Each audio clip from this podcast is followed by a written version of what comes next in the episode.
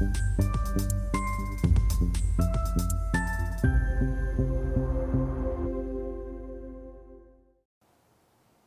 Bonjour, bienvenue sur Alistair TV dans notre thématique bourse où euh, régulièrement le spécialiste d'un secteur vient euh, nous éclairer, partager ses convictions sur ce secteur. Aujourd'hui, c'est le secteur de la biotech que nous allons euh, aborder en compagnie de Sacha Pouget qui est le directeur associé de Caliste Biotech. Sacha, bonjour. Bonjour Stéphane. Eh bien, commençons, si vous voulez, par la présentation de Caliste Biotech pour les investisseurs qui ne vous connaissent pas. Eh bien, nous sommes une structure de conseil qui euh, appuie euh, des euh, déploiements de stratégies auprès de sociétés qui sont spécialisées dans les biotechnologies, cotées, pardon, et non cotées également, mais à majorité des sociétés qui sont cotées en bourse. Très bien. Alors pour commencer, on peut peut-être revenir rapidement, puisqu'on est encore au mois de janvier, sur ce qui s'est passé dans le secteur en 2022. Tout à fait. Alors 2022 a été une année particulière dans le sens où euh, l'ensemble du secteur, et ça a été euh, euh, observé de manière globale, à la fois aux États-Unis, en Europe, mais aussi également en France, où on a pu observer malheureusement des performances décevantes. En France, on perd en moyenne 50% sur le secteur. Il faut savoir qu'à la Bourse de Paris, il y a environ une quarantaine de sociétés qui sont cotées dans, dans ce domaine. Euh, malgré tout, on a pu observer quelques sociétés qui ont euh, fait bonne impression.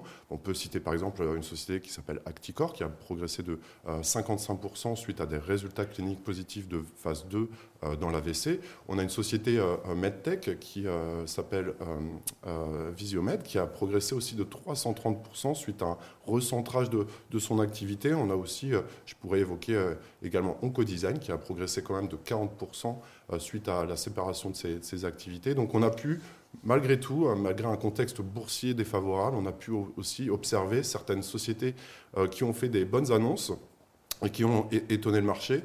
Alors, ce qu'on constate quand même, c'est que euh, on voit depuis le début de l'année un sursaut de la part de ces sociétés-là, de l'ensemble du secteur, puisqu'on progresse de 20 et euh, on, observe aussi euh, euh, que les moyennes de valorisation sont reparties à la hausse. On avait atteint un, plancher à 100 millions d'euros.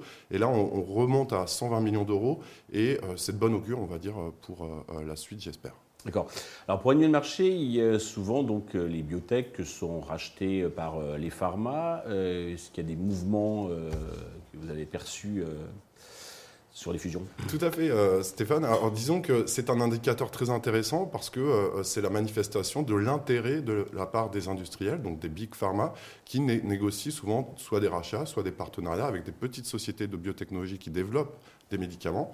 Et donc, ce qu'on a pu observer, euh, de manière globale, mhm. c'est une année record en termes de fusion-acquisition euh, il y a eu 33, 33 rachats pardon, excusez-moi, euh, en 2022. C'est du jamais vu. C'est un record historique. 33 sociétés rachetées euh, en côté Europe et US, mhm. et sur un total de 85 milliards de, dollars. Alors ce chiffre est 25% inférieur à la moyenne historique au regard du fait qu'on a beaucoup perdu en, valorisation.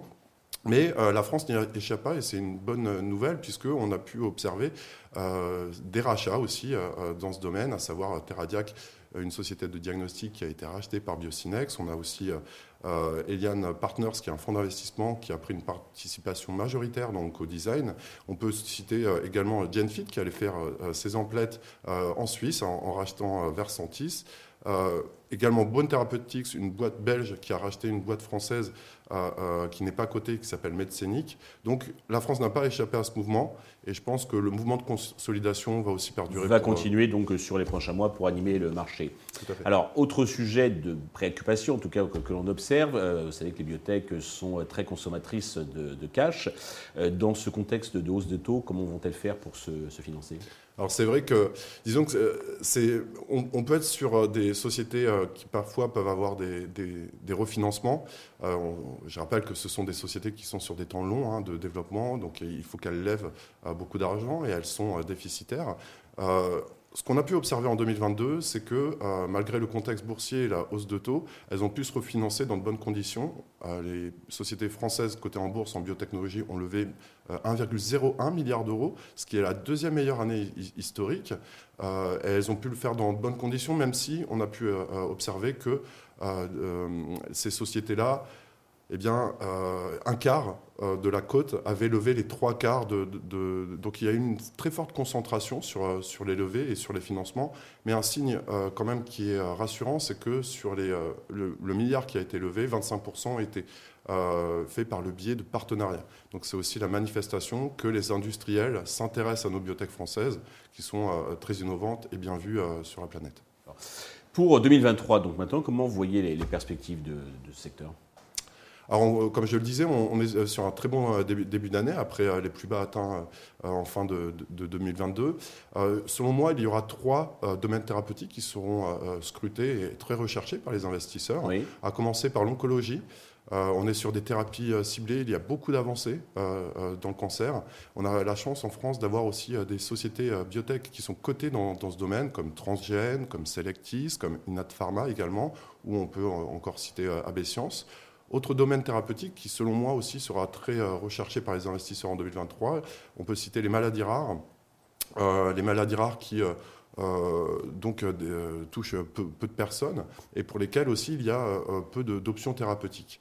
aux États-Unis, il y a eu l'IRA qui, qui, est passé en 2022 et qui va commencer à être appliqué, qui va favoriser les traitements biologiques euh, au détriment des, petites molécules, donc euh, chimiques. Mhm. Et donc je pense que euh, de ce point de vue-là, les maladies rares et celles qui développent aussi des produits biologiques seront recherchées. Et pour finir, Stéphane, je pense aussi qu'il y aura un intérêt particulier sur les neurosciences.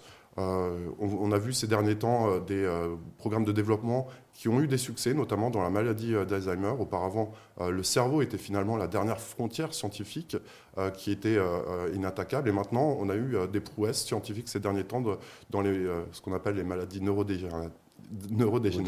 Mmh. Et donc, je pense que ce sera aussi un, segment à, scruter. Et on a aussi des sociétés qui sont spécialisées dans, dans ce domaine, à savoir qu'on a par exemple Aelis Pharma, on a aussi Medincel qui est coté à, la Bourse de Paris, on a aussi Terra, Terranexus. D'accord. Alors, l'évolution des cours de ces sociétés, euh, donc, est, un petit peu au rythme, évolue au rythme de, euh, de leurs annonces, euh, avec des études cliniques, etc. Est-ce qu'il y a des annonces qui, sont, qui vont bientôt arriver?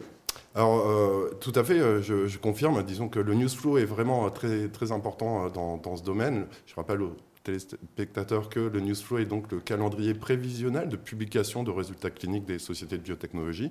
Et donc c'est ça un peu qui va driver le cours. Oui, c'est plus leur publication donc, de résultats cliniques que les publications financières hein, qui les... Euh, Totalement, hein. puisque la plupart ne réalisent, pas encore de chiffre d'affaires et comme je le disais aussi sont déficitaires. Donc les, les investisseurs vont scruter vraiment les données scientifiques et les avancées cliniques. Et donc de ce point de vue-là, on a quand même beaucoup de rendez-vous euh, euh, cette année, à commencer par GenFit, qui est une société que les investisseurs connaissent pas, bien, pardon, mhm. et qui euh, va publier euh, en, euh, dans le courant du deuxième trimestre des résultats dans la PBC, qui est une maladie du, foie, et ce sont des résultats de phase 3, donc très importants avant la commercialisation. Mhm. Donc la société va publier ses résultats de phase 3 dans le courant du deuxième trimestre 2023. On peut aussi citer Transgène, une société dont je parlais juste avant, qui est dans, spécialisée dans l'oncologie, qui aura trois rendez-vous cliniques en 2000, durant cette année. D'accord, qui a rempli. Hein. Qui a, qui a un, un euh, plutôt rempli. Aussi, Osé Immuno aussi, euh, une société euh, nantaise qui a deux rendez-vous durant, l'année. On peut citer aussi Inventiva qui travaille sur un, composé dans la maladie qui s'appelle la NASH. Et qui, qui, va publier des résultats de phase 2 dans le courant du deuxième semestre 2023. On peut citer également Valneva, qui avait développé, on en a entendu parler beaucoup en 2022, qui avait développé un vaccin contre le Covid. Et là, elle va publié euh, lors du premier semestre des résultats très attendus dans de phase 3 dans le chikungunya. Euh, et puis on peut aussi euh, citer une société qui s'appelle Medincel, pour laquelle on attend une autorisation de mise sur le marché aux États-Unis dans la schizophrénie. Juste à l'adresse des investisseurs, certains de ces, des présidents de ces sociétés donc, seront reçus prochainement sur Investisseurs TV. Sacha, merci pour cet éclairage euh, très précieux. Euh, merci à tous de nous avoir suivis. Je vous donne rendez-vous prochainement sur euh, Investisseur TV avec un autre spécialiste d'un autre secteur qui viendra nous apporter son éclairage.